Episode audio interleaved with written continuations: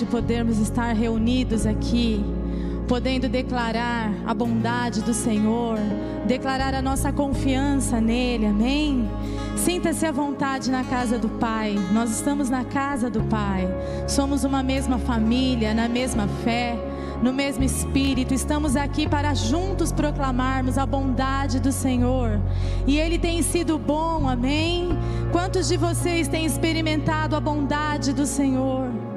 Quantos de vocês têm levantado a cada manhã e se lembrado que as misericórdias do Senhor estão se renovando naquela manhã? Temos misericórdias para o dia inteiro de hoje. E isso é muito bom. O Senhor é bom, o Senhor é bom. Nós confiamos em Ti, Senhor. Colocamos os nossos olhos em Ti, a nossa confiança está em Ti, Senhor. O Senhor é bom, nós cantaremos louvores ao Teu nome, ó Altíssimo. Ensina-nos o caminho que devemos andar. Na tua presença há abundância de alegria. Na tua casa há força, há renovo. Oh, nesta manhã, dá-nos um tempo de adoração, de reconhecimento de quem tu és. De reconhecimento de quem tu és e quem nós somos. Nós somos dependentes de ti, Senhor. Dependemos da tua graça. Dependemos do teu amor. Oh, Senhor. Vem também de encontro ao nosso coração angustiado nesta manhã. Só tu tens as palavras de vida. Só tu tens as palavras de vida. Então vem, vem, Senhor, nesta manhã. Aquieta, aquieta o coração angustiado acalma o pensamento acelerado, a vida fluindo da tua presença, a paz fluindo da tua presença. Nós queremos cantar ao Senhor, nós queremos cantar um cântico novo, um cântico que não vem das circunstâncias, um cântico que não vem das situações, mas vem das tuas promessas para nós, mas vem da tua palavra para nós, Senhor.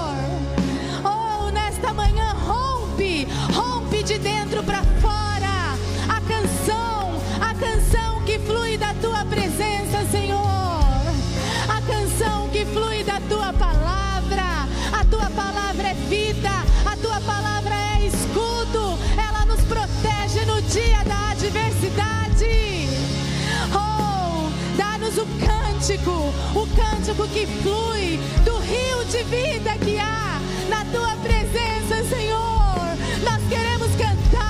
não de acordo com as circunstâncias, mas de acordo com a tua bondade. E o Senhor é bom, o Senhor é bom, de eternidade a eternidade, o Senhor é bom.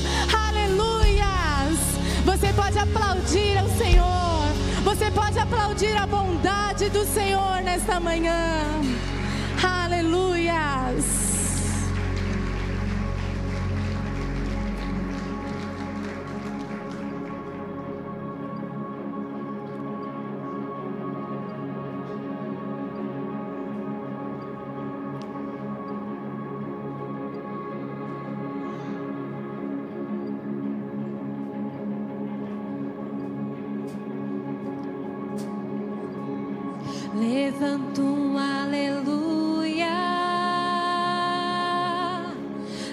Presença do inimigo. Levanto um aleluia mais alto que os ruídos. Levanto um Canções são armas para mim. Levanto um aleluia. O céu vem guerrear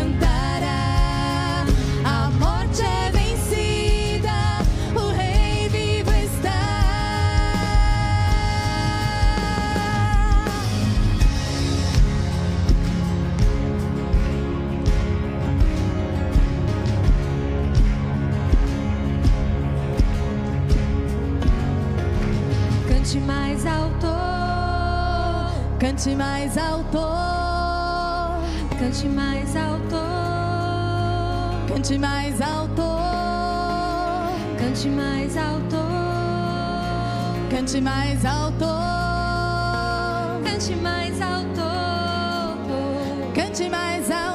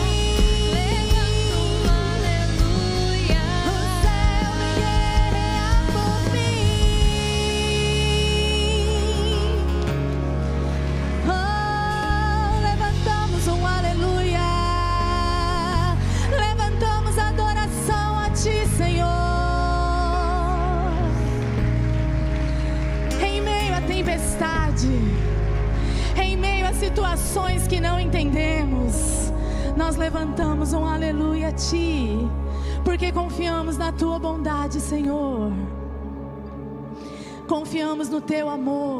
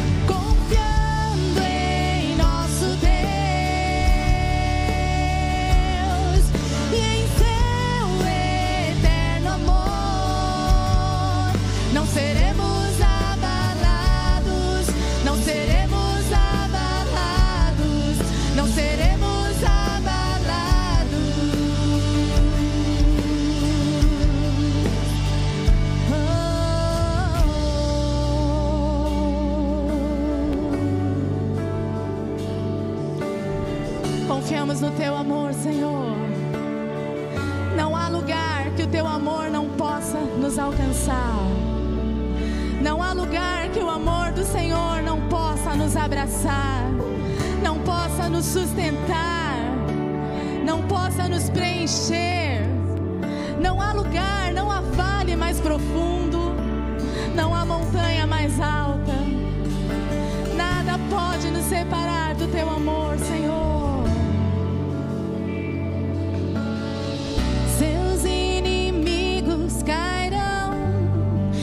nosso Deus.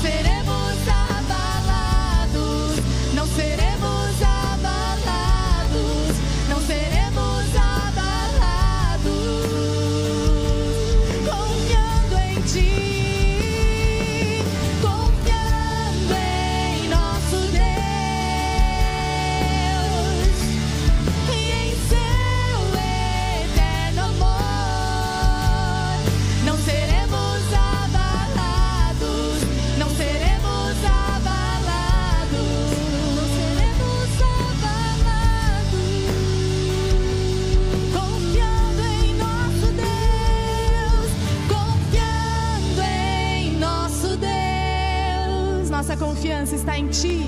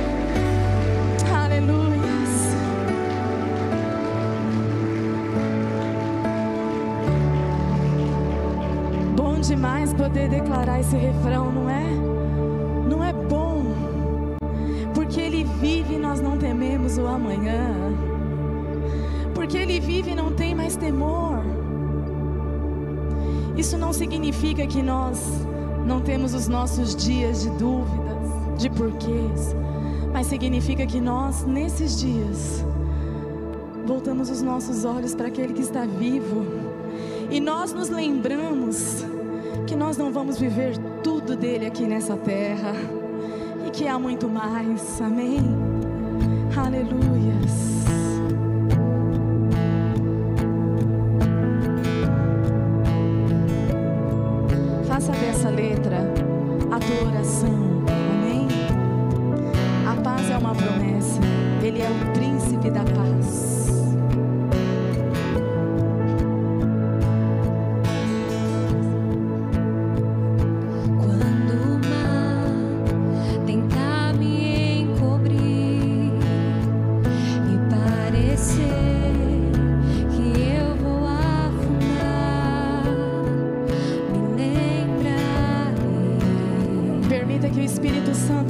Tua memória aquilo que pode trazer esperança.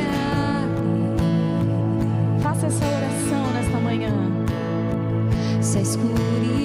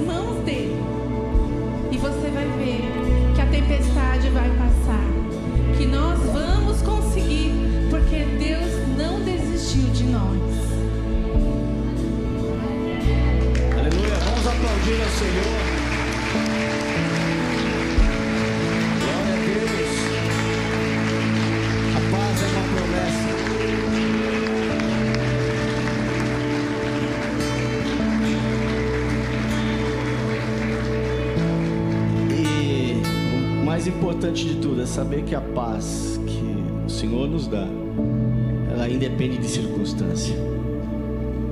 É algo que brota de dentro para fora, excede todo entendimento. E hoje o Senhor quer restaurar a paz, quer restaurar o teu propósito, a tua missão. Deus tem uma palavra para você. Eu não combinei nada com o pessoal do louvor, né? E é muito interessante como o Espírito Santo combina tudo a ver com o que a gente vai estar refletindo nessa manhã. O Senhor quer trazer de volta a paz, mas para isso Ele precisa realinhar realinhar tua, teu chamado, tua missão, teu propósito. Senão a paz não vem, porque você funciona em disfunção.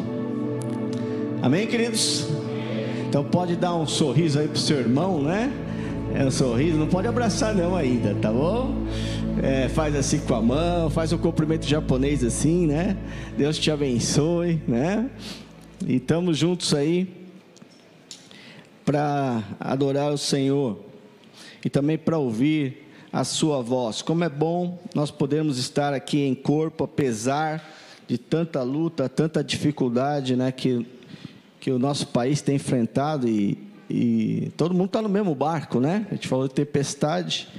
Está todo mundo enfrentando tempestade, né? Não tem ninguém aí que não esteja passando por algum tipo de luta, dificuldade ou provação nesses tempos difíceis. Mas a paz é uma promessa e também nós temos a promessa de que Jesus, ele disse que estaria conosco todos os dias até a consumação dos séculos e ele está conosco. Amém? Amém. Queridos, nós queremos também, claro que a presença de Jesus aqui é algo indescritível, mas tem algumas pessoas especiais, né? A gente sempre quer honrar aqueles que nos visitam, né? Você que está nos visitando aqui pela primeira vez, levante a sua mão, nós queremos conhecer você. Oh, glória a Deus, ali também no fundo. Faça assim, mantenha a sua mão assim, ó, dá um toque, porque você, nós queremos entregar um folder para você. É, a primeira parte tem um encarte a respeito de coisas da igreja, de atividades da igreja, site, aplicativo, várias coisas, né? E você pode também estar é, se conectando conosco. E nós queremos também que você preencha um encarte. Nós não vamos ficar mandando mailing para você, não vamos ficar te, te, ligando lá querendo vender alguma coisa, porque aquilo que nós recebemos de graça, nós queremos de graça dar para você. Mas é, esteja se conectando conosco. Nós queremos nos conectar com você. Se você já faz parte de alguma igreja, seja bem-vindo. Se você não fazia parte, então agora você já pode pertencer. Você pode dizer que tem uma igreja para chamar de sua, né? Ou para dizer que você é a igreja. Na verdade, você não vai à igreja. Nós somos a igreja. nós apenas nos reunimos aqui, como poderia ser numa praça, em qualquer outro lugar, né? Então nós queremos nos conectar. Então no lounge, lá na entrada, né, você tem um lounge ali, você pode estar é, conversando com algumas pessoas, esse pessoal bonito aí, ó, de camisa, camiseta preta, né? Bem-vindos, né? Esses são facilitadores que estão aqui para ajudar você nessa conexão. Não queremos que você passe por aqui. Queremos é, que você ande conosco, porque nós estamos seguindo a Jesus. Jesus falava: segue-me. Nós, como igreja, estamos seguindo ao Senhor. Então você está convidado a participar conosco. Amém? Amém. É, nós queremos também. É, tem alguns avisos que são importantes, nós não vamos passar os avisos, mas nós temos o aplicativo, nós temos é, o site da igreja e os cursos, presta atenção, os cursos da igreja estão abertas as inscrições para todos os cursos. E você precisa se inscrever agora, ok? Porque os grupos estão sendo formados e alguns grupos têm poucas vagas. Nós temos curso de noivos, curso de casais, educando filhos à maneira de Deus. Nós temos também a resolução de toda mulher, a resolução de todo homem, para você procurar é, entender qual que é o seu papel, qual que é a sua missão aqui. De vez em quando, na vida, na correria, a gente acaba perdendo um pouco o foco, não é verdade? Ou a gente coloca o foco apenas em uma área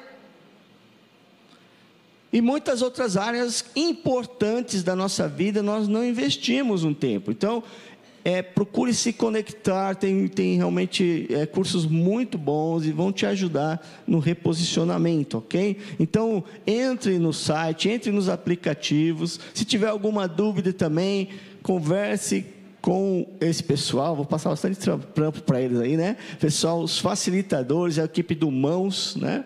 Se Deus quiser, logo você também vai estar podendo fazer parte dessa equipe, porque essa aqui é uma igreja em que todos têm a oportunidade de colaborar, ok? Então você pode estar ali é, procurando eles.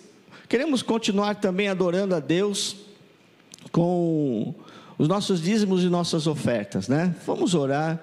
Sabemos que os tempos são difíceis, mas o Senhor tem um propósito nisso tudo. Né? Do, Salmo 24 fala que do Senhor é a terra e tudo que nela há. Tudo é dele. O que nós estamos fazendo aqui é devolvendo um pouco daquilo que Ele nos deu. Então vamos estar adorando ao Senhor também com os nossos dízimos e nossas ofertas. Né? Nós queremos é, fazer parte desta obra, queremos investir no reino. Eu quero também orar para que Deus abençoe a sua vida, libere oportunidades de trabalho, de emprego, negócios, né? Que Deus realmente é, nesse ano possa trazer um renovo nessa parte financeira para você também. Tá. Vamos orar então, Pai.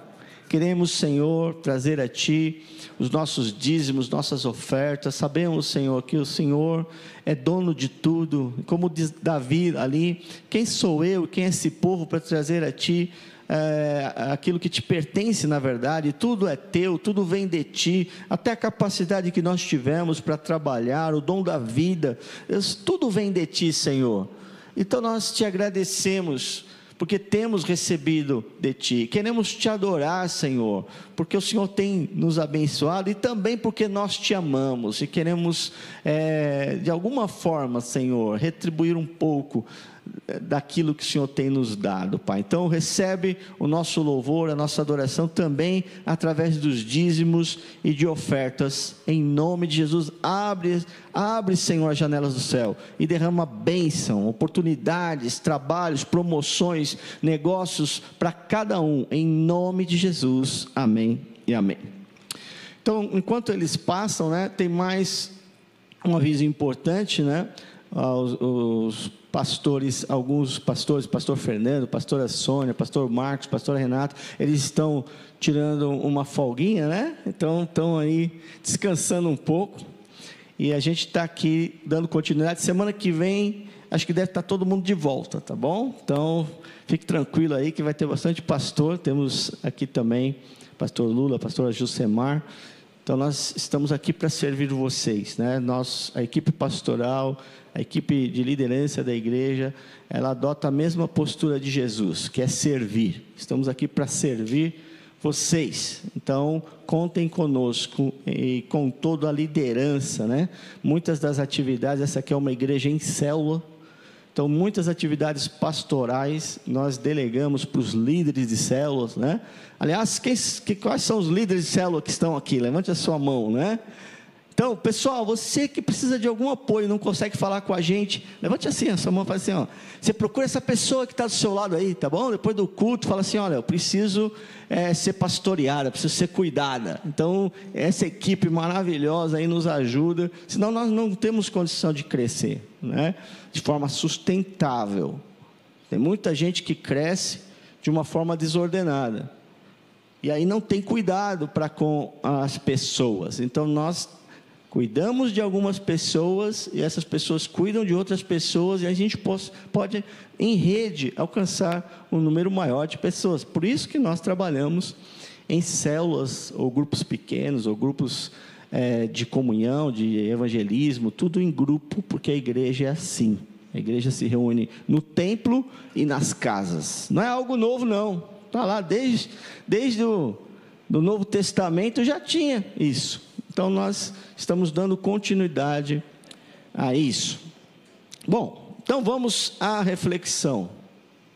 A Lucy está me avisando que eu tenho que falar para essa câmera também, né? As mulheres são uma bênção para a gente, né? Elas nos lembram de tudo que a gente esquece, né? É isso aí, seja bem-vindo, você que está online. Você também pode colaborar aí. É, tem o Pix, pix.edificando.com.br. Tem também várias outras alternativas que aparecem na tela. Também tem um link para você se conectar com a igreja. Normalmente é colocado um link ali, você tem um, um da igreja, tem os contatos, você pode entrar em contato conosco.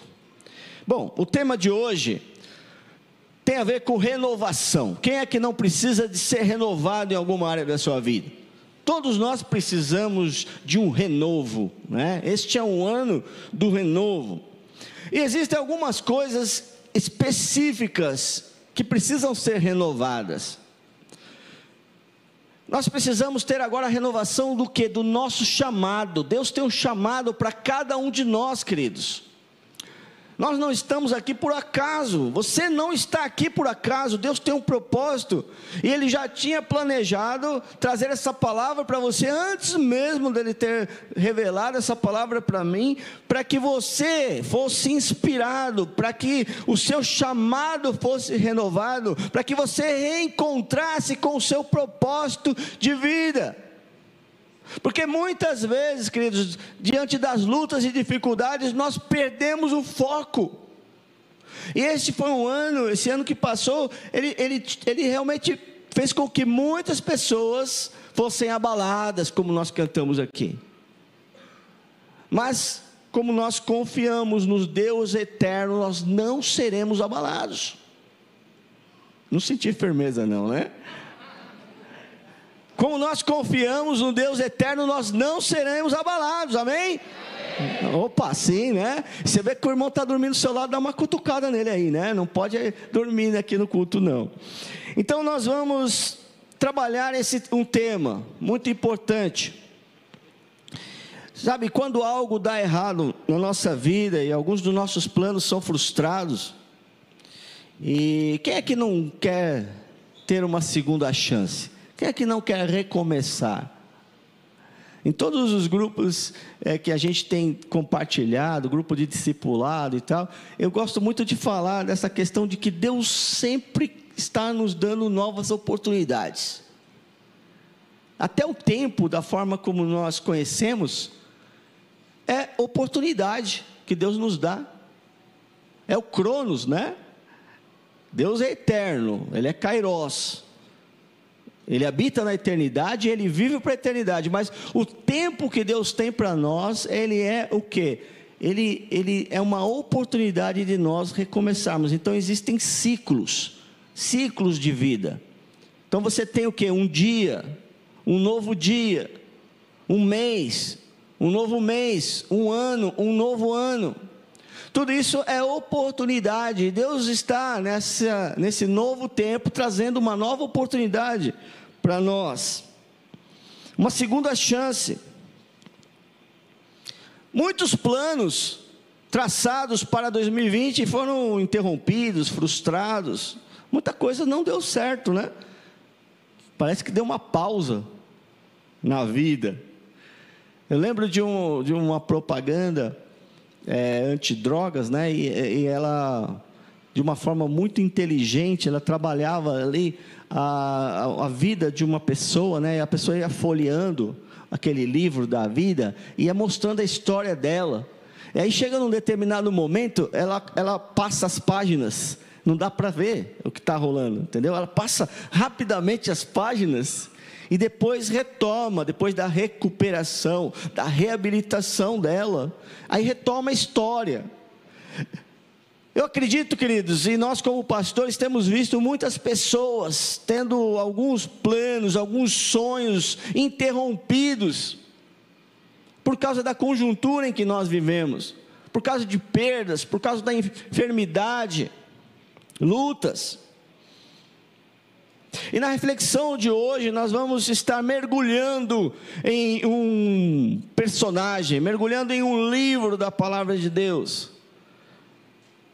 Um personagem que tem muito a ver com cada um de nós, um personagem que tem os seus dilemas, tem suas lutas, tem os seus desvios mas ele tem uma restauração.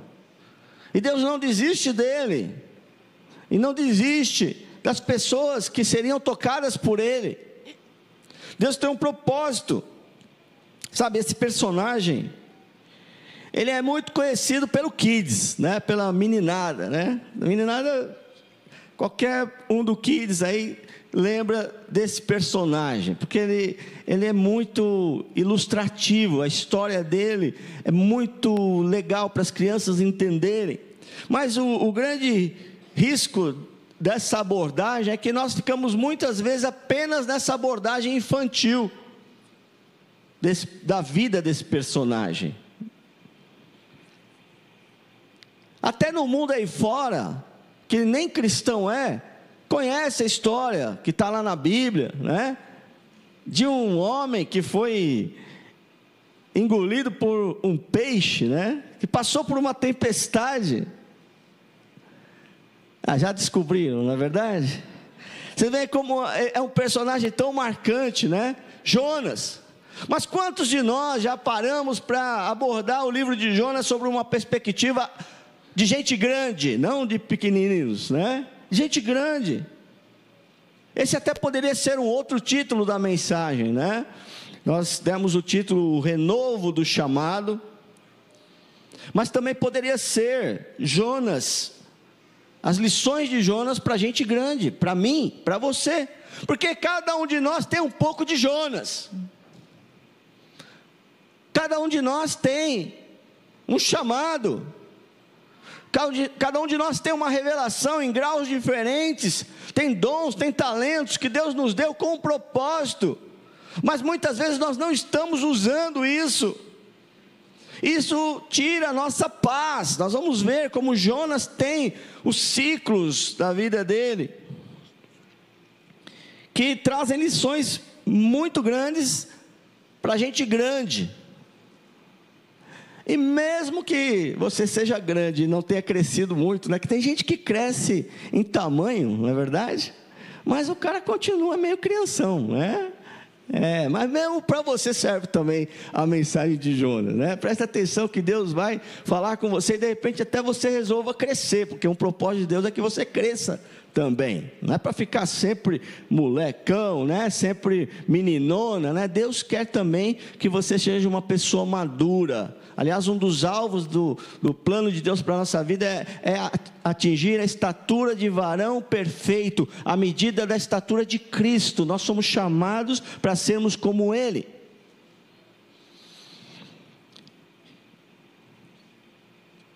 Portanto, queridos, essa história de Jonas foi colocada na Bíblia com muitas lições para todos. Né? Toda a escritura, segundo Timóteo 3,16, é inspirada por Deus e útil para o ensino, para a repreensão, para a correção, para a educação na justiça, a fim de que o homem de Deus seja perfeito e perfeitamente habilitado para toda boa obra. 2 Timóteo 3,16.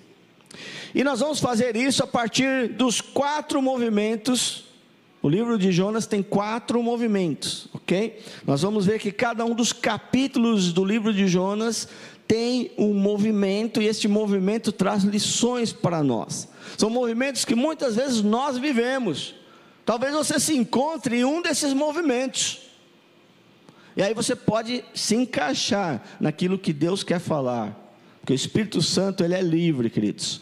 Apesar da mensagem ser uma só, ela vai se aplicar na vida de cada um de vocês de forma diferente. Porque vocês são diferentes. Deus criou Deus tem uma criatividade incrível, né? Se tivesse a oportunidade de estar aqui como eu estou, você vai ver como todo mundo, apesar das máscaras, é muito diferente, né? Tá todo mundo muito diferente. Glória a Deus por isso, né? Que a gente é diferente. E é isso. Então nós temos quatro movimentos.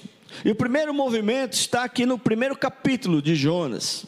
O primeiro movimento fala do seu chamado, da sua fuga e das consequências dessa atitude, desse posicionamento de Jonas. Jonas capítulo 1 diz assim: A palavra do Senhor veio a Jonas, filho de Amitai, com esta ordem: Vá depressa à grande cidade de Nínive e pregue contra ela, porque a sua maldade subiu até a minha presença. Mas Jonas fugiu da presença do Senhor, dirigindo-se para Tarsis. Desceu à cidade de Jope, onde encontrou um navio que se destinava àquele porto. Depois de pagar a passagem, embarcou para Tarsis, para fugir do Senhor. O Senhor, porém, fez soprar um forte vento sobre o mar e caiu uma tempestade tão violenta que o barco ameaçava arrebentar-se. Todos os marinheiros ficaram com medo e cada um clamava ao seu próprio Deus e atiraram as cargas ao mar para tornar o navio mais leve. Vejam, Jonas tinha, ele era um profeta do Senhor.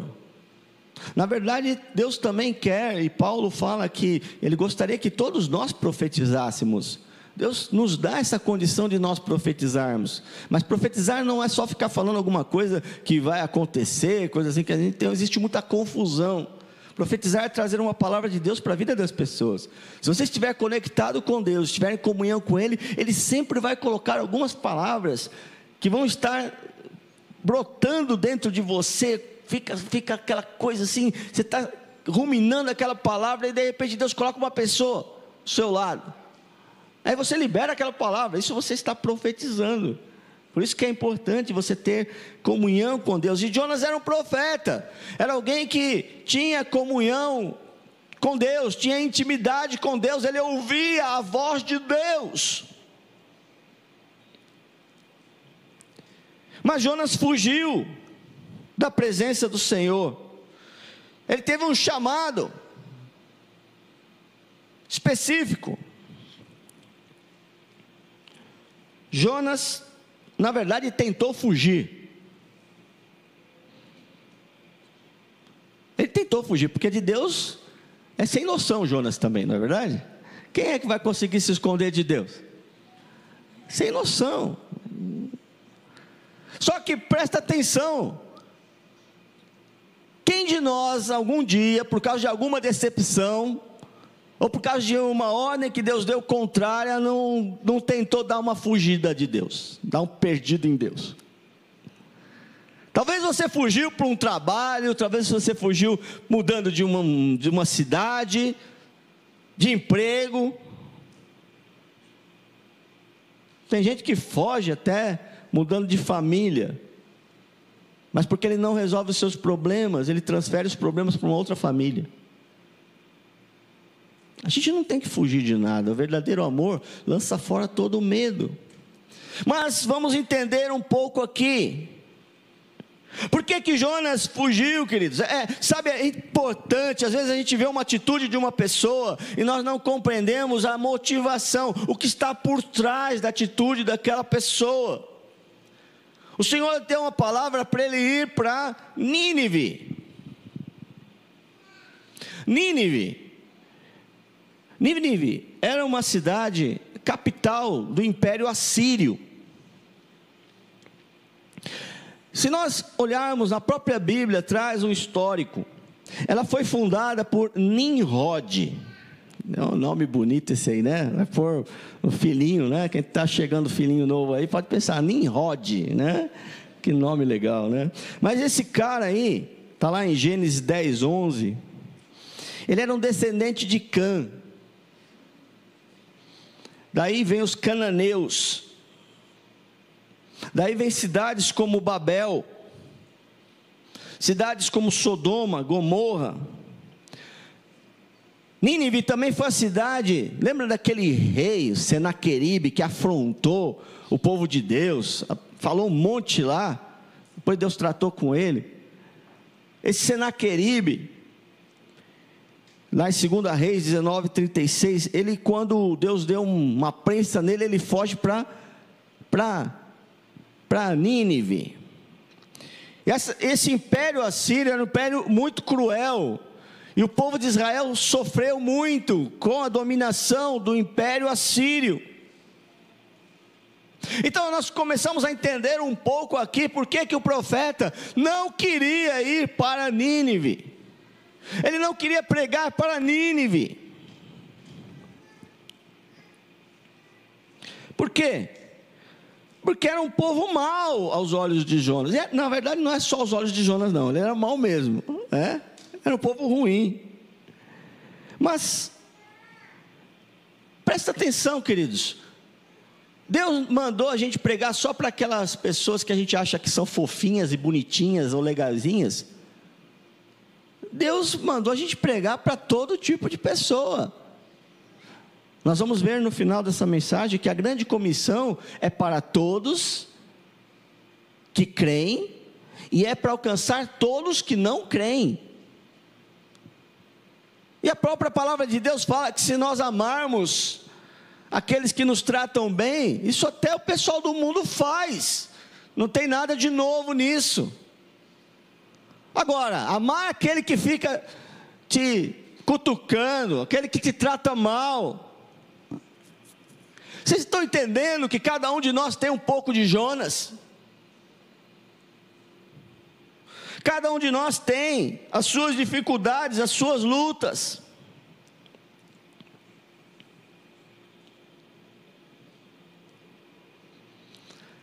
E um dos problemas graves que aconteceram na nossa nação foi é, além do aumento, foram vários problemas que também fizeram com que a Bíblia fala que nós estamos, presta atenção, nós estamos caminhando para o final dos tempos. No relógio de Deus, que é diferente do nosso, né, já está na última volta. Jesus vai voltar. E a Bíblia fala que nos últimos tempos, por se multiplicar a iniquidade, o amor de muitos esfriaria. Vamos fazer aqui uma retrospectiva, queridos. Quantos que você já pregou e, ou tentou pregar e a pessoa foi mal educada? Você falou: quer saber? Eu lavo as minhas mãos, né? Você deu uma de Pilatos lá, falou: ah, vou lavar a mão e ele que, que siga o caminho dele, né? Queridos, não é assim. Por isso que eu digo: cada um de nós tem um pouco de Jonas.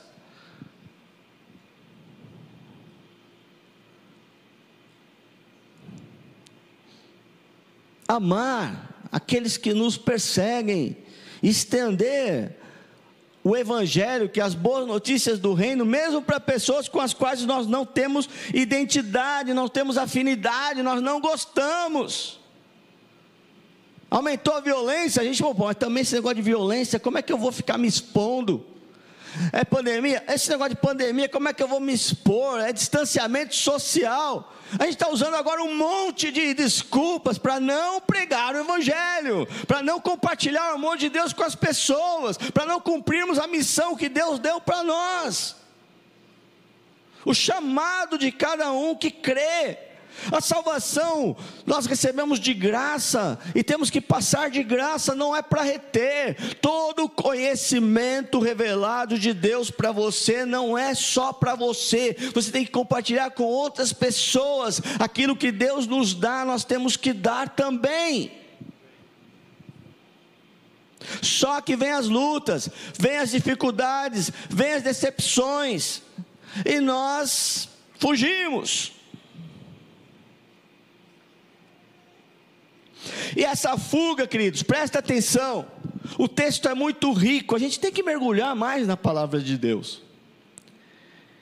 A fuga de Deus, a tentativa de fugir de Deus, traz uma trajetória descendente. Nós só vamos afundar, as coisas vão ficar piores quando nós nos afastamos de Deus e do propósito de Deus para a nossa vida.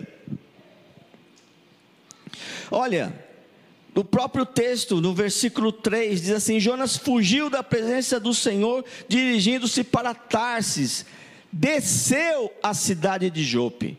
Até geograficamente, Jonas já estava descendo na sua vida. Já estava, além de estar indo para um sentido completamente contrário àquilo que Deus tinha dito, geograficamente, é, é, essa cidade que ele estava querendo ir era totalmente oposta àquela que Deus tinha falado. Mas ele desce. E ele vai lá e paga para descer. Tem gente que paga para coisa ruim, não é?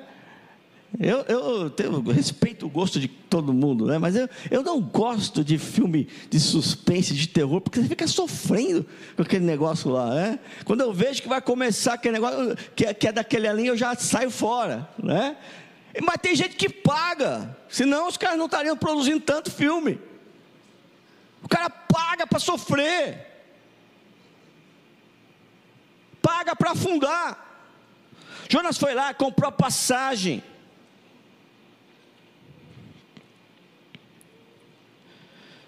E depois, um pouquinho para frente, no capítulo 5, ele compra a passagem, entra ali no, no barco, e ele desce, veja bem, desceu ao porão. Ele desceu, ele está descendo. E assim a vida sem Deus, sem o propósito de Deus, nós vamos sempre afundando, sempre descendo.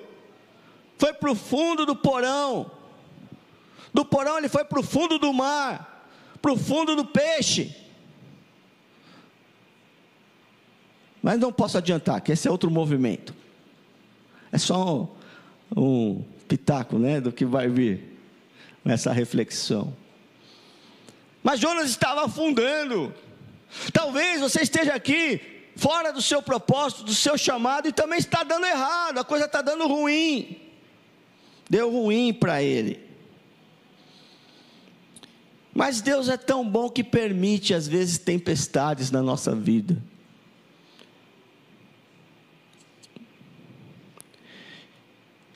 Versículo 4 diz: O Senhor, porém, fez soprar um forte vento sobre o mar e caiu uma tempestade tão violenta que o barco ameaçava arrebentar-se.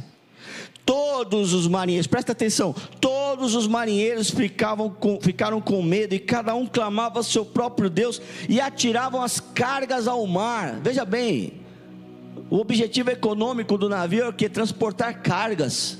Isso tinha a ver com o que? Com dinheiro. Eles não estavam mais nem aí com dinheiro, eles queriam salvar a vida deles. Para tornar o navio mais leve, para não afundar. A, o, a coisa estava saindo do controle, queridos. Assim como o mundo que nós vivemos, saindo do controle humano. Está afundando, o mundo está afundando, o barco está afundando. Deus mandou apenas, permitiu apenas um vírusinho chegar para detonar tudo. E tem gente que nem está tão preocupado em ganhar dinheiro, está querendo sobreviver.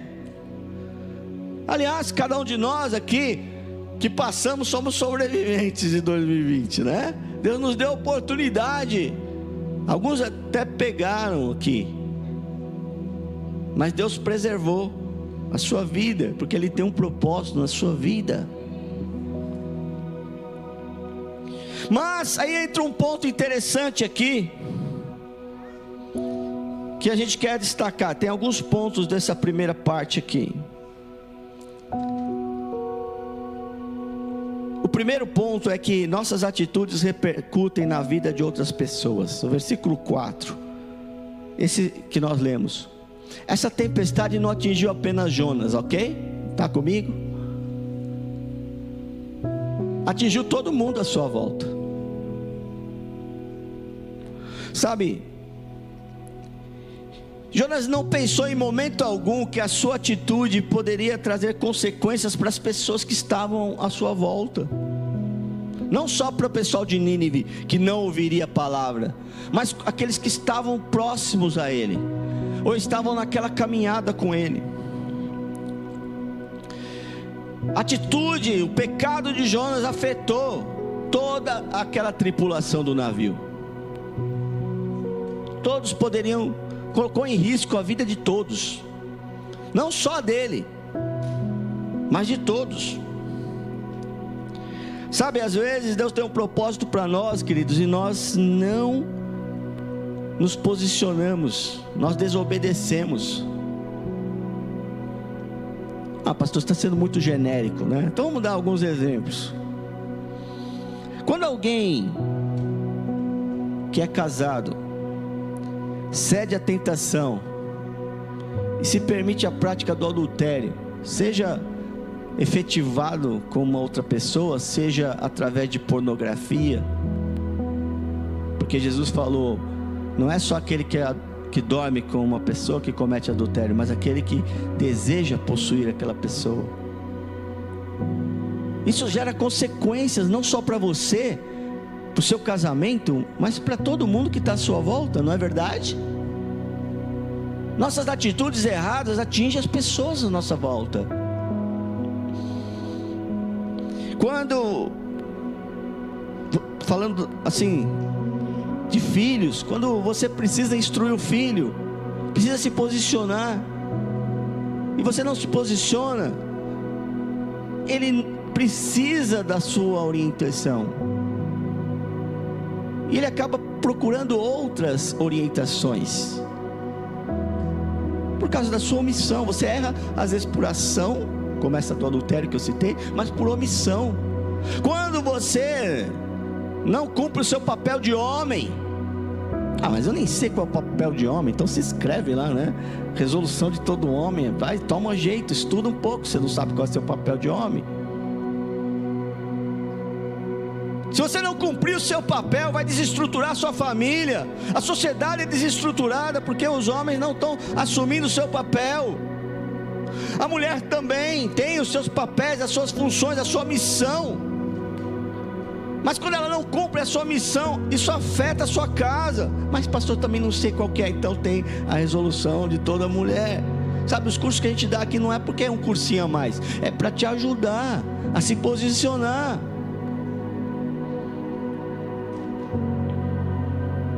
Na igreja, a situação não é diferente. Sabia que uma fofoca ela pode causar um estrago tremendo. Lá em Tiago fala do poder da língua. Tem gente que é glória, glória, glória, mas tem uma língua comprida. Não cabe dentro da boca. Fala coisa que não tem que falar. Isso prejudica a unidade do corpo, gera discórdia, divisões, fações. Uma mentira pode destruir relacionamentos, uma crítica que não nós temos que falar a verdade em amor a respeito das pessoas. Não é, não é proibido você alertar uma pessoa. Aliás, isso também é uma outra coisa. Quando você está percebendo que a pessoa está errada e você também não fala nada, isso também é errado. Por quê? Porque ela pode se perder naquele mau caminho. Você tem que ter compaixão dela. Falar a verdade, sim, em amor. Mas tem que falar, essa é a sua missão.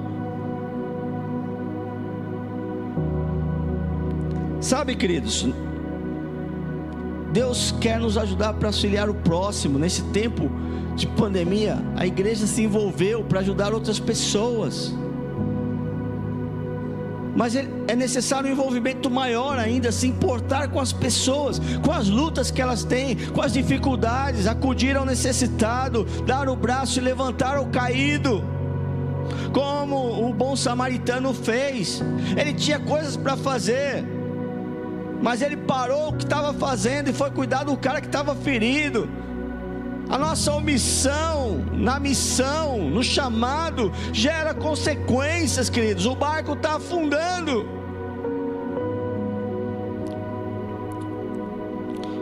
Tem irmãos, queridos, que sabem, como a gente falou do mãos aqui, a igreja tem necessidades.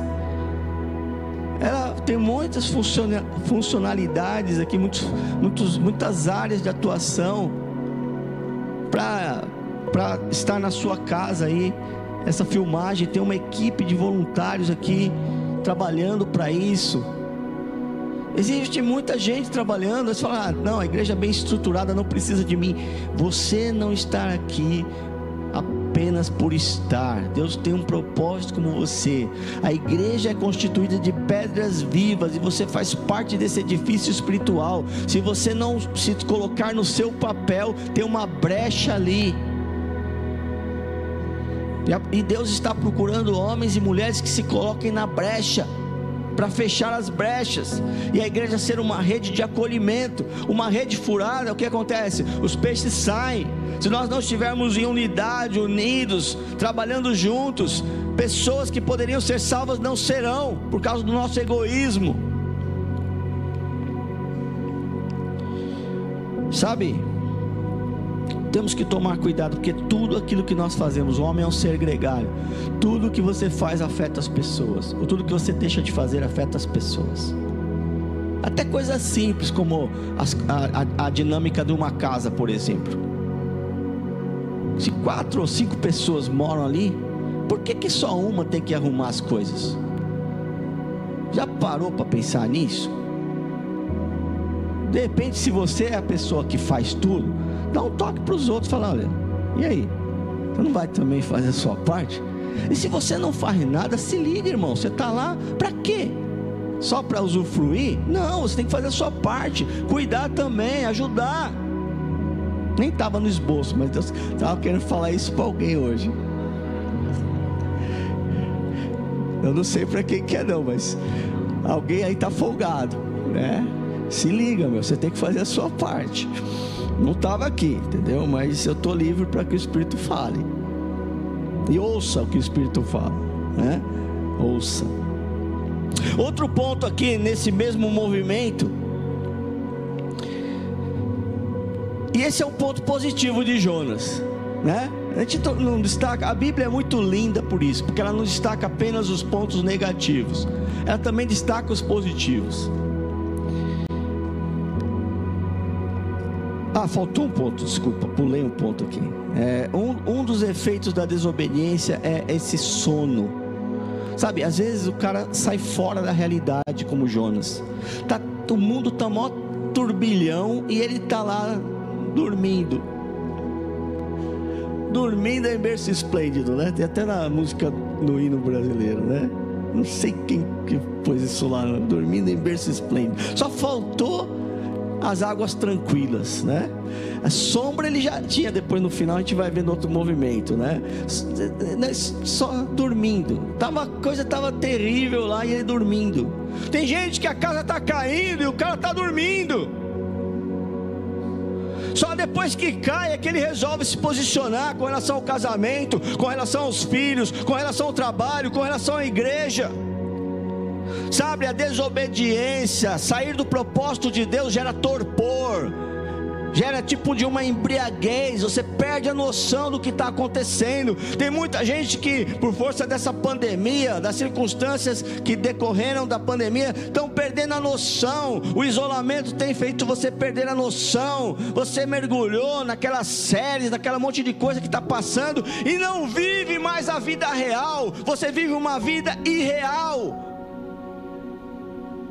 vive a ficção de uma série, dos personagens da série, mas Deus tem uma vida para você, Deus tem uma vida para mim, e esta vida é abundante, não é para você ficar dormindo no seu sofá, na sua cama, na sua caverna.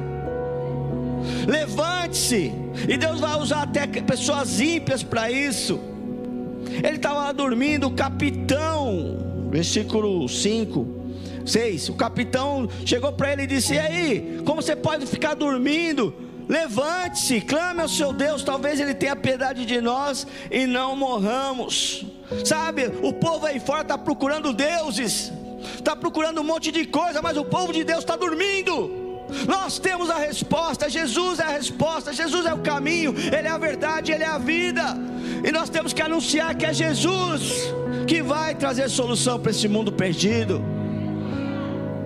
Mas a igreja está dormindo, no meio da tempestade. Não é para dormir, queridos. Mas eu falei que tem um ponto bom de Jonas. Quando ele é confrontado, eles lançam sortes lá, que era um jeito de descobrir, né?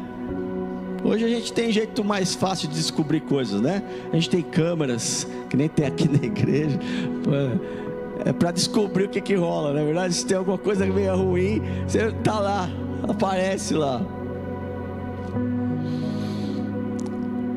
Mas perguntaram: quem é o responsável? E aí eu vejo Jonas tendo um ponto muito positivo. Eles chegam para Jonas e dizem: Quem é você? Quem é o responsável por isso? Qual é a sua profissão? O que, que você faz? De onde você vem? Interrogatório aqui, né? Que povo você pertence? Sabe, as pessoas não sabem quem nós somos. Todas as pessoas que você conhece sabem quem você é? Ou você tem vergonha de dizer que você é cristão? Que você faz parte do povo de Deus e que você conhece Jesus Cristo, que é o Senhor dos Senhores, é o Rei dos Reis, e que esse Jesus que mudou a sua vida pode mudar a vida das outras pessoas também. Jonas fala só: Eu sou hebreu, ele assumiu. Eu sou adorador do Senhor, dos Deus dos céus que fez o céu e a terra precisou ser confrontado. Talvez você está meio dormindo aí e Deus está te confrontando. Você precisa se posicionar quem você é. E, e não só ele assumiu que ele era o responsável, quem, quem ele era, mas assumiu a responsabilidade. No versículo 12 ele falou: Peguem-me e joguem-me ao mar, e ele se acalmará, pois sei que é por minha causa que essa violenta tempestade caiu sobre vocês. É, a pastora Sônia fala muito, né? Hashtag vida responsável, não é verdade? Sabe, esse é um dos grandes problemas do, do, do ser humano. É não assumir a responsabilidade pelos seus atos. É um problema histórico, vem lá desde Adão ficou todo feliz que Deus deu a mulher para ele, curtiu lá o casamento, né? Mas ele desobedeceu. E aí, quando ele foi confrontado, ele joga a culpa para a mulher e para Deus, porque ele falou: Olha, a mulher que tu me deste, olha só. Sabe, às vezes Deus deu, Deus deu uma grande bênção para você, mas a coisa está dando errado por causa da sua atitude errada, e você está apontando a culpa na pessoa e em Deus. Na verdade, Deus te deu uma bênção, uma oportunidade de ser bênção, e você não está entendendo. E Deus está te chamando para você se posicionar, quem você é e o papel seu, seja na sua família, seja como cidadão nesse país. Criticamos os políticos, mas eu nunca vi tanta falta de cidadania no país.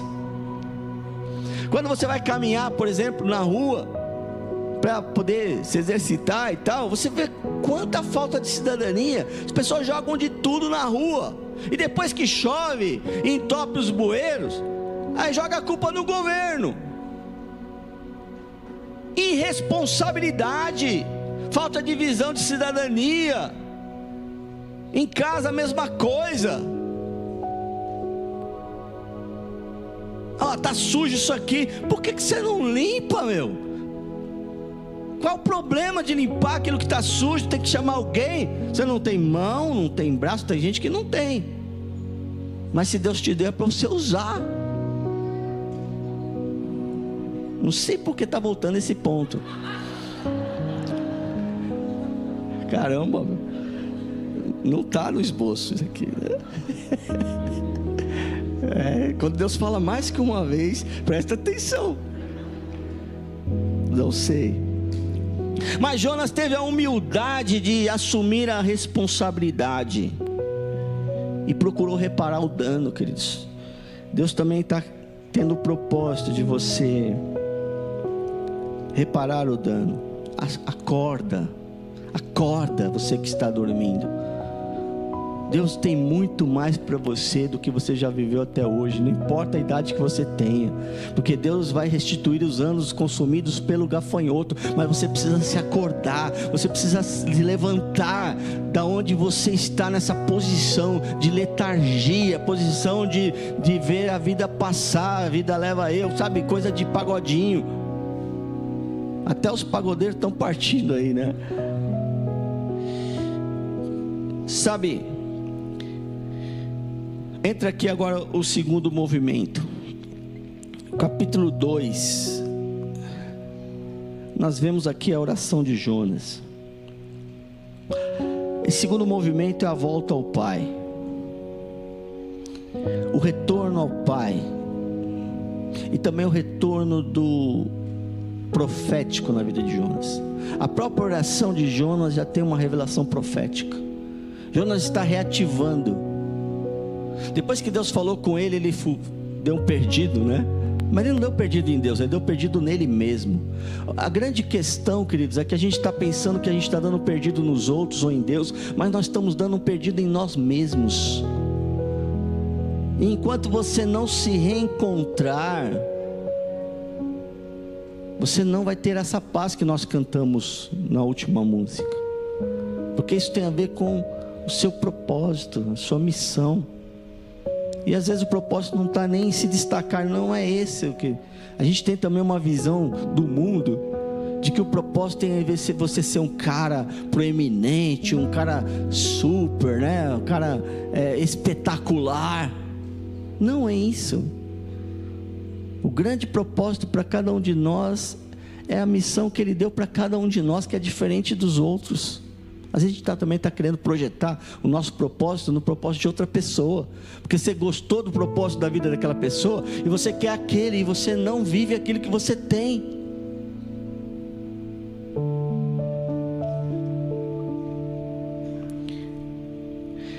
Eu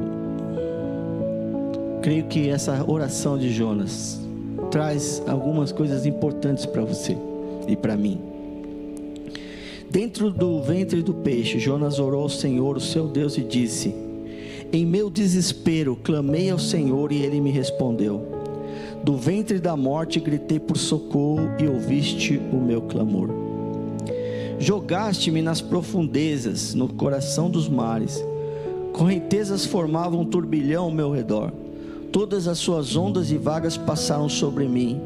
E eu disse: Fui expulso da sua presença Contudo, olharei de novo para o teu santo templo. Parando só um ponto aqui, até o versículo 4. É, Jonas está reativando o profético. Nessa primeira parte é algo do coração dele, mas não é verdade o que ele está dizendo. Porque não foi o Senhor que o expulsou, foi ele que fugiu. Vocês lembram da história? Então, nem sempre quando nós reativamos o profético, nós vamos estar totalmente alinhados com aquilo que Deus realmente está falando conosco. Às vezes são coisas do nosso coração, da nossa alma, que podem interferir, inclusive, naquilo que Deus quer falar. E ele diz aqui, aí entra uma parte realmente importante e de reposicionamento. Contudo, olharei de novo para o teu santo templo. Ele já está se posicionando. 6. Afundei até chegar aos fundamentos dos montes, a terra embaixo cujas trancas me aprisionaram para sempre. Aqui entra o segundo ponto. Quem está no, no processo do celebrando sabe, né? É de reconhecer que você precisa de ajuda. ele está reconhecendo aqui que, a, que saiu de controle, ele não tem mais condição. Somente pode ser ajudado aquele que, que reconhece que precisa de ajuda. Muitos de vocês que estão me escutando, tanto aqui fisicamente, quanto aí na sua casa, sabe, existem coisas que você vai conseguir vencer com Deus se reposicionando na mensagem, na palavra de Deus, mas tem coisas que você vai precisar de ajuda. Por isso a igreja existe, para que nós possamos ajudar uns aos outros de sair dessa posição, desse posicionamento, isolamento, que não foi Deus que nos colocou no isolamento. Nós nos colocamos. Sabe, às vezes Deus até derrama graça e traz à memória da gente como pastor uma pessoa Aí você entra em contato com a pessoa. Ah, pastor, passei por uma luta tremenda. Que dificuldade, pastor. Estou aqui numa situação difícil, tal.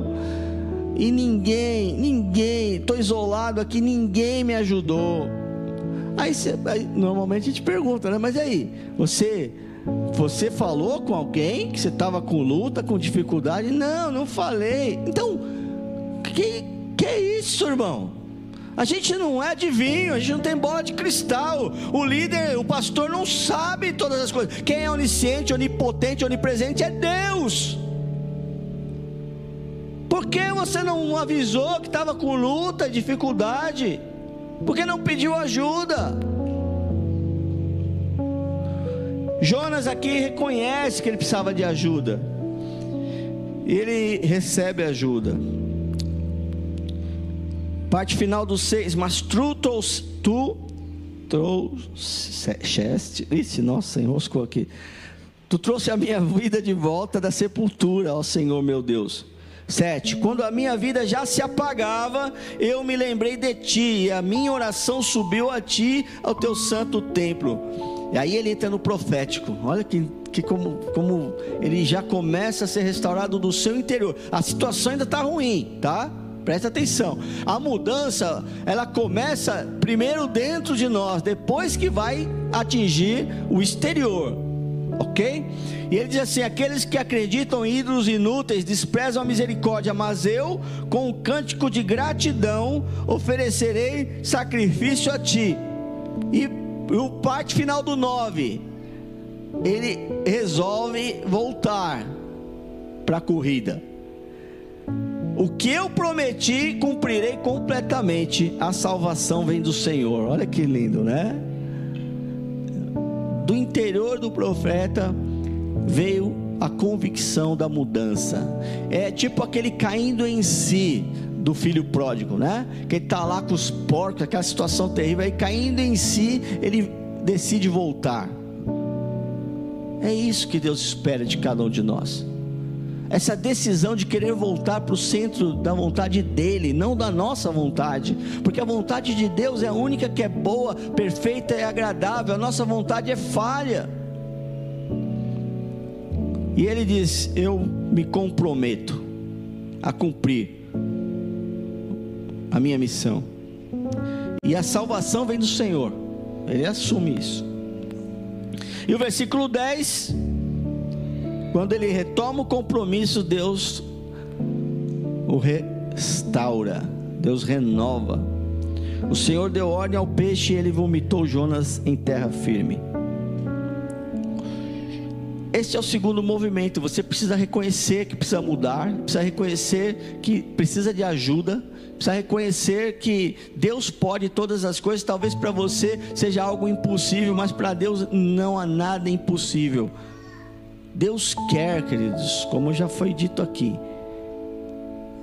trazer para você o melhor tempo da sua vida. Deus quer restituir os anos consumidos pelo gafanhoto. Deus tem muito mais para a sua vida, queridos.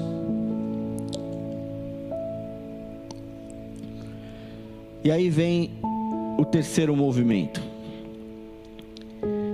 Como toda restauração e renovo renovação, vem com retorno ao Pai, submissão à sua vontade. Quando ele decide isso, então Deus dá para ele uma nova chance.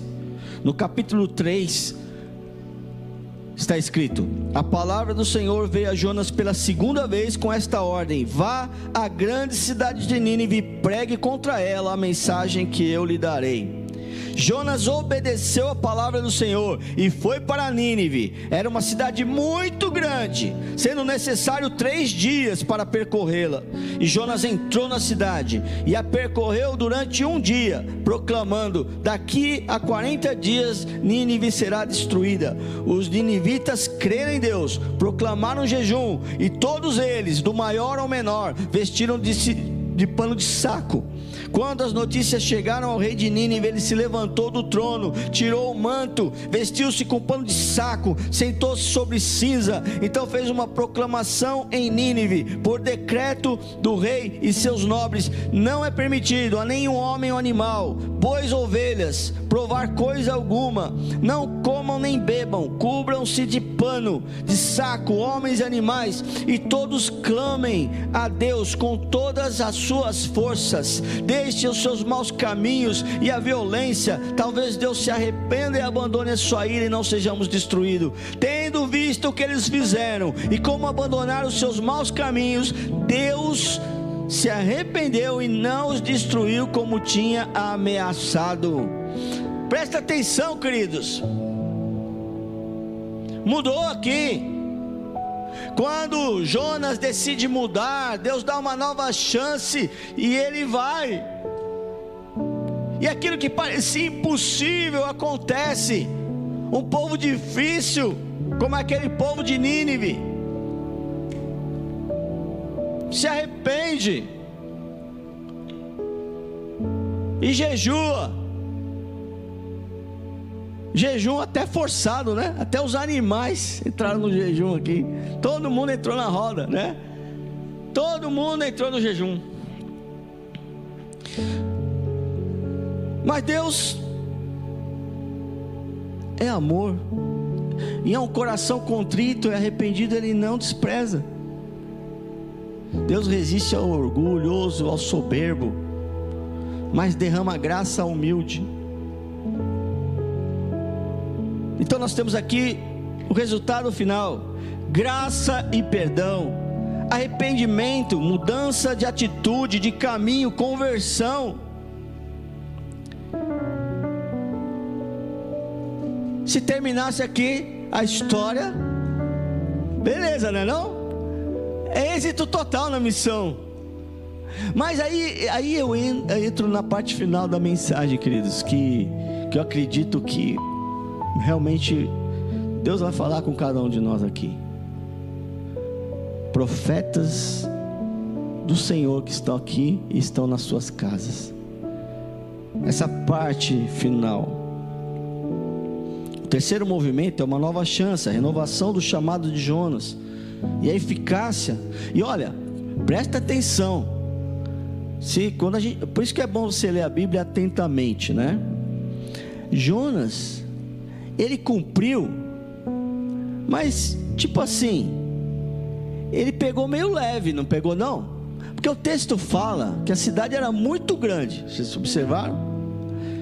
O texto fala claramente que a cidade era muito grande. Versículo 3 do capítulo 3: Sendo necessários três dias para percorrê-la, Jonas entrou na cidade e a percorreu durante um dia. Ele fez mais ou menos, porque vocês vão entender por que ele fez mais ou menos. Sabe, às vezes a gente está cumprindo a obra de Deus relaxadamente, e às vezes Deus está até operando, mas Ele poderia fazer muito mais se a gente tivesse alinhado a nossa motivação com a, com a motivação de Deus. E a mensagem dele não tinha aquela advertência que a maioria dos profetas fazia: olha, se arrependa, senão a coisa vai pegar. Não, ele falou: vai pegar, a coisa vai ficar ruim, né? Não foi isso aí que ele falou?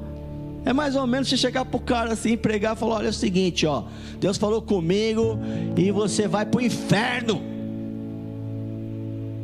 Se ele estiver sem Deus, ele vai para o inferno, não é não? É verdade, mas você falou em amor.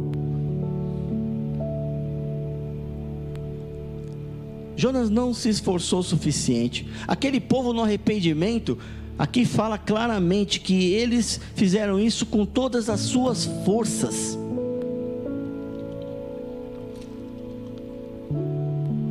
Mas Jonas foi mais ou menos, fez com toda a sua força, com a sua intensidade. O primeiro amor de Jonas já tinha ido faz muito tempo. Talvez você esteja aqui ou esteja em casa e o primeiro amor já se friou faz tempo. Mas Deus está dizendo: levanta-te, porque eu quero te ungir, eu quero te levantar de novo, eu quero te dar uma nova oportunidade.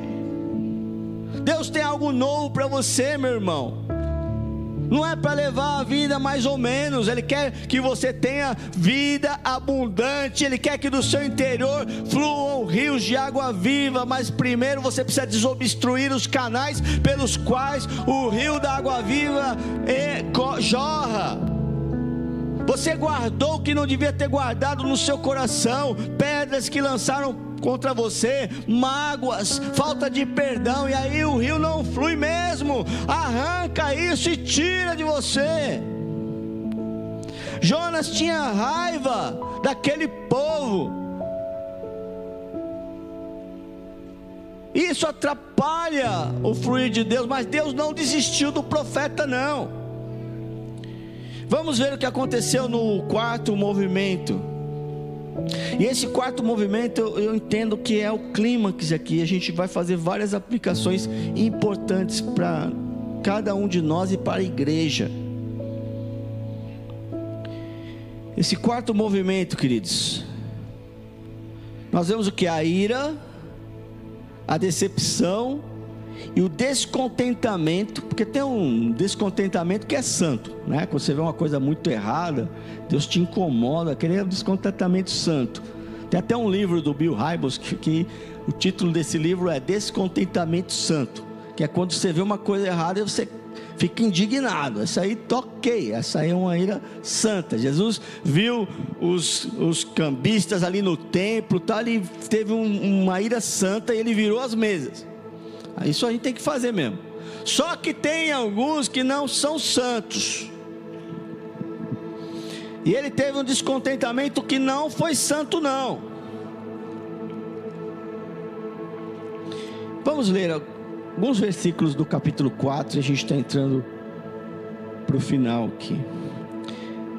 Mas é importantíssimo esse final. Jonas, porém, ficou profundamente descontente com isso e enfureceu-se. Ele orou ao Senhor: Senhor, não foi isso que eu disse quando ainda estava em casa? Olha aí, voltou lá do início do livro.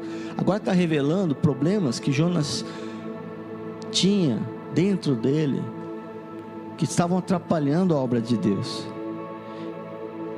Foi por isso que me apressei em fugir para Tarsis. Eu sabia que tu és Deus misericordioso e compassivo, muito paciente, cheio de amor e que prometes castigar, mas depois te arrependes.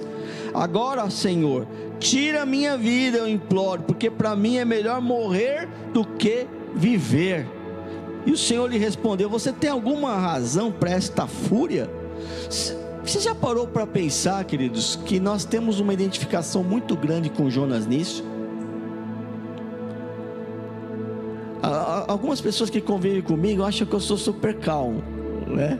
Eu já falo para eles várias vezes que eu não sou calmo. De vez em quando eu tenho ira que não é santa. A pessoa mais indicada é a minha esposa, né? Ela sabe que de vez em quando eu, eu tenho ira que não é santa. Isso porque tem coisas que eu preciso tratar constantemente na minha vida. Sabe, para que você seja um homem, uma mulher de Deus, você tem que conhecer também os seus pontos de dificuldade e de fraqueza. E também alguns posicionamentos errados que precisam ser transformados, alguns pensamentos errados esta série começou com Romanos 12, 2, né? Não vos conformeis com este mundo, mas transformai-vos pela renovação do vosso entendimento. Jonas, ele aqui revela, finalmente ele revela aquilo que está dentro do seu coração. Seu coração estava contaminado com ódio, inimizade com aquele povo de Nínive. Ele queria que eles fossem destruídos.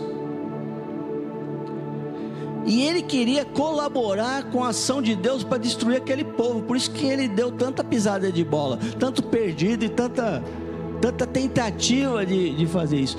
Sabe, eu quero dizer para você uma coisa importante. Eu gosto, uma das matérias que eu mais gosto na igreja é história, história, história da igreja, história dos povos e tal. Por quê? Porque a história mostra que Deus tem a soberania sobre todas as coisas. Ele estava tão preocupado com a destruição de Nínive. E se a gente prestar atenção na Bíblia toda, nós vamos ver que mais para frente, Deus destrói Nínive num outro momento em que eles não se arrependeram. Sabe, a gente está muito preocupado com o que Deus vai fazer e não faz aquilo que a gente tem que fazer. E também a gente tem que alinhar o nosso coração com o coração de Deus. Mas, pastor, não estou entendendo, então vamos continuar lendo aqui. O Senhor não desistiu do profeta, ele sabia que o profeta estava errado, mas ele, ele quis criar uma situação para tratar o profeta, confrontar o profeta. E essa é parte final. Versículo 5.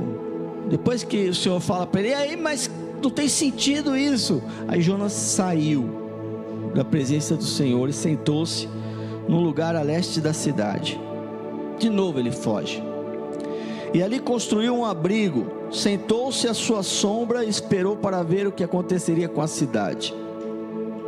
Deus viu que ele tinha fugido, mas dessa vez Deus não manda um, um peixe, não manda uma tempestade. Deus até deu corda para ele. É, Deus deu uma, uma, uma forcinha para a zona de conforto dele.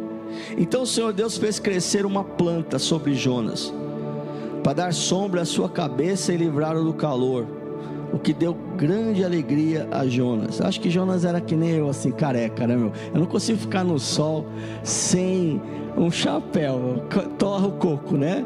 né, seu Edson? Então, a situação é difícil, né? Mas o Jonas talvez fosse assim, tava aquele sol lá.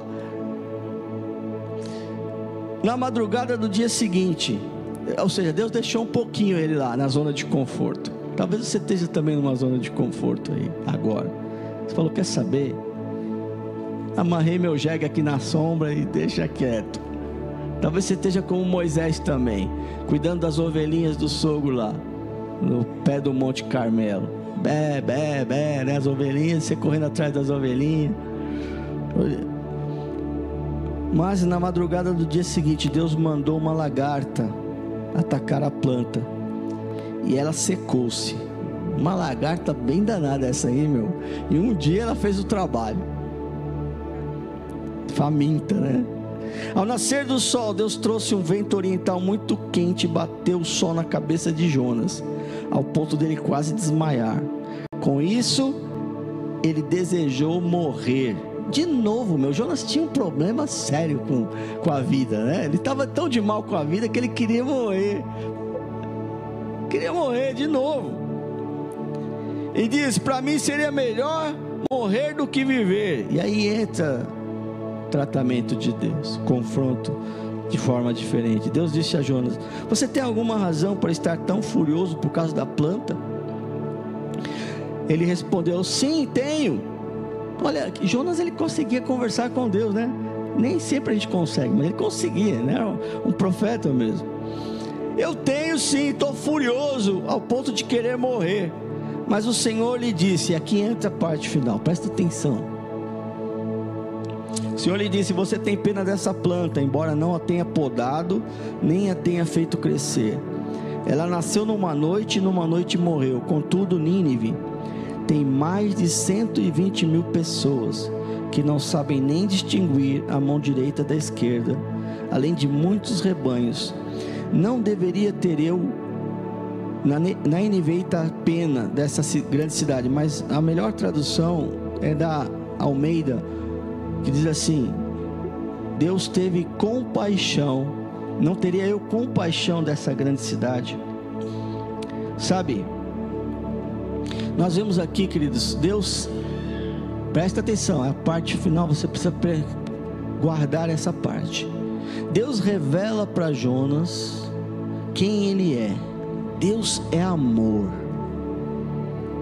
Deus revela a sua natureza amorosa e compassiva para Jonas. E revela o desalinhamento do coração de Jonas para com o coração de Deus.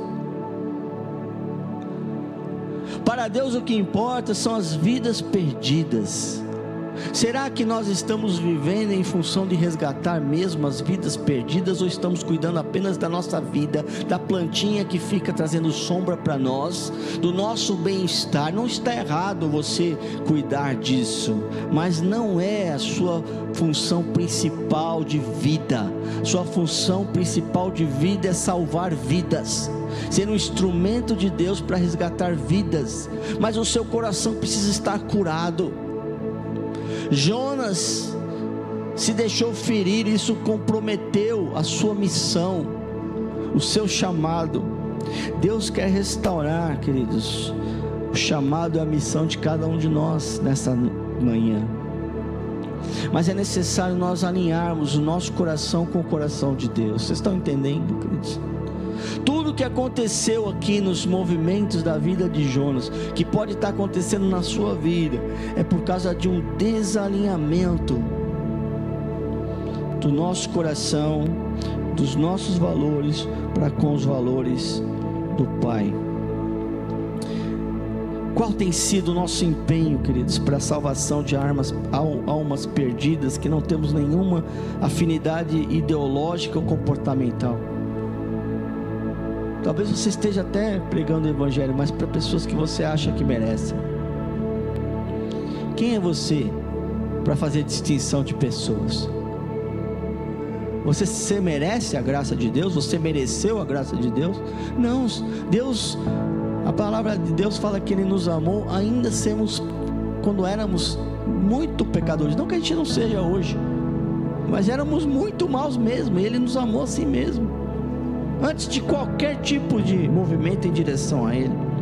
Outra coisa, qual tem sido nossa alegria e júbilo, celebração por cada vida resgatada e salva, de toda a tribo, língua, cultura, até daquelas que nós não gostamos.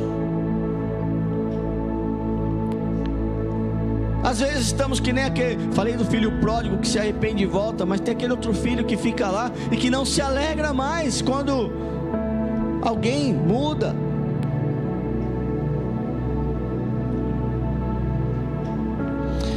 Sabe, o Senhor permite que Jonas se afaste, mas agora ele traz uma lição final. O que efetivamente tem valor na vida? Nós vamos investir a nossa vida naquilo que nós damos valor. E eu queria que nós estivéssemos agora refletindo. Vamos ter um tempo de oração.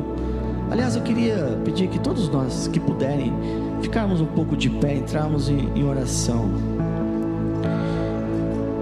Uma das músicas que nós cantamos aqui, aliás, a última, fala da paz. E você só vai ter a paz mesmo quando você voltar para o centro da vontade do Pai. Quando você colocar diante do Pai agora tudo aquilo que tem te. todas as pedras que lançaram contra você. Sabe, eu falei de Senaqueribe, mas o rei de Israel, quando ele recebe a carta de Senaqueribe de afronta, ele coloca a carta diante do Senhor. Eu não sei qual foi a carta de afronta que que Senaqueribe mandou para você. Senaqueribe é a representação do diabo, do mal. E talvez tenha algumas cartas que precisam ser rasgadas escritos de dívida que precisam ser cancelados na sua vida.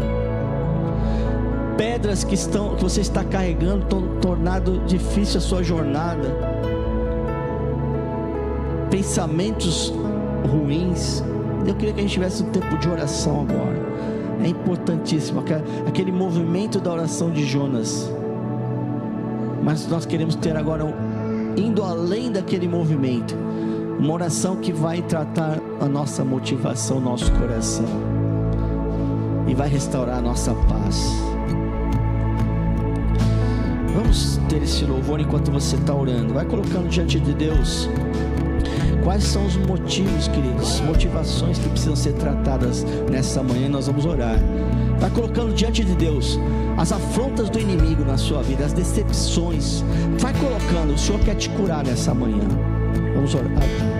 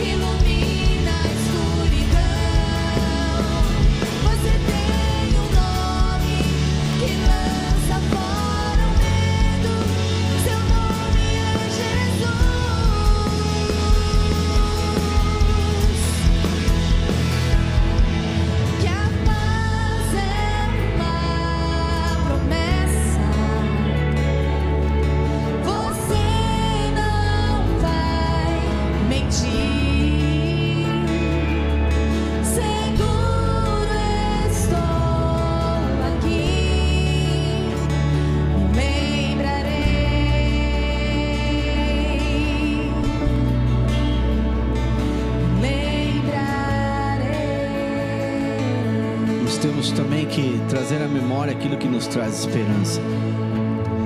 Você é um filho amado de Deus. E Deus te chamou, te resgatou do império das trevas, te transportou para o reino do Filho do seu amor. Ele quer restaurar agora o seu chamado. Ele quer restaurar a sua missão. Ele quer que você desenterre os seus talentos, os dons que Deus deu para você, que você deixou lá guardadinho aí porque estava machucado e ferido. E agora nós vamos orar para que você tenha, receba a cura do Senhor, para se levantar como um profeta no meio dessa geração que está desintegrando. Mas para isso precisa curar sua mente e o seu coração. Coloque a mão agora na sua mente, na sua cabeça. E repita comigo essa oração: Senhor Jesus, renova agora o meu pensamento. Tira, Senhor, todo pensamento mal. Renova, Senhor, a esperança. Renova, Senhor, a fé. Renova o amor. Agora coloque a mão no seu coração. Diga, Senhor, eu lhe peço perdão, porque eu não guardei o meu coração. Eu me deixei ferir. E eu peço ao Senhor, cura o meu coração. Libero Libera o perdão agora, Senhor, para todos que me machucaram. E eu peço que o Senhor restaura, cura o meu coração. Eu quero um coração igual ao teu. Agora receba a bênção do Senhor. Deus eterno, o Senhor falou comigo, Senhor e eu creio que o Senhor falou com cada um aqui também. Senhor, leva-nos para um novo tempo, Pai. O Senhor quer que a gente cumpra a grande comissão, Pai. Ajuda-nos a sair do nosso egoísmo, Pai. E abençoa agora o teu povo. Quebra agora toda corrente, toda cadeia, Senhor toda inimizade, Senhor, onde quer que eles estejam agora, que estejam colocando essas cartas de afronta diante do Senhor, no altar do Senhor, elas sejam consumidas pelo teu amor, pela tua graça, inunda a vida de cada um aqui, Senhor, que possa experimentar o indescritível, imensurável amor do Deus, o Pai, que nunca desiste de cada um de nós, que as consolações e a comunhão do Espírito Santo de Deus, que que a paz, a presença de Cristo Jesus, nosso Senhor, seja uma constante em nossas vidas, mesmo pelos vales de sombra de morte. Que a gente, que cada um de nós agora se levante, que o teu povo se levante, Senhor, restaurado, restaurado, renovado, renova, Senhor, traz um emoções, para nossa mente e renova a nossa missão, o nosso chamado, reaviva o dom, reacende o amor, que volte a tua igreja para o primeiro amor, em nome de Jesus, que o Senhor nos abençoe e nos acompanhe e que a gente possa ser bênção onde quer que nós estejamos. Vai na paz do Senhor, Deus te abençoe em nome de Jesus.